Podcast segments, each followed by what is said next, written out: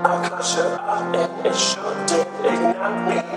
My breath shook and my cheeks burning brightly. I got shut up and it sure did ignite me. My breath shook and my cheeks burning brightly. I got shut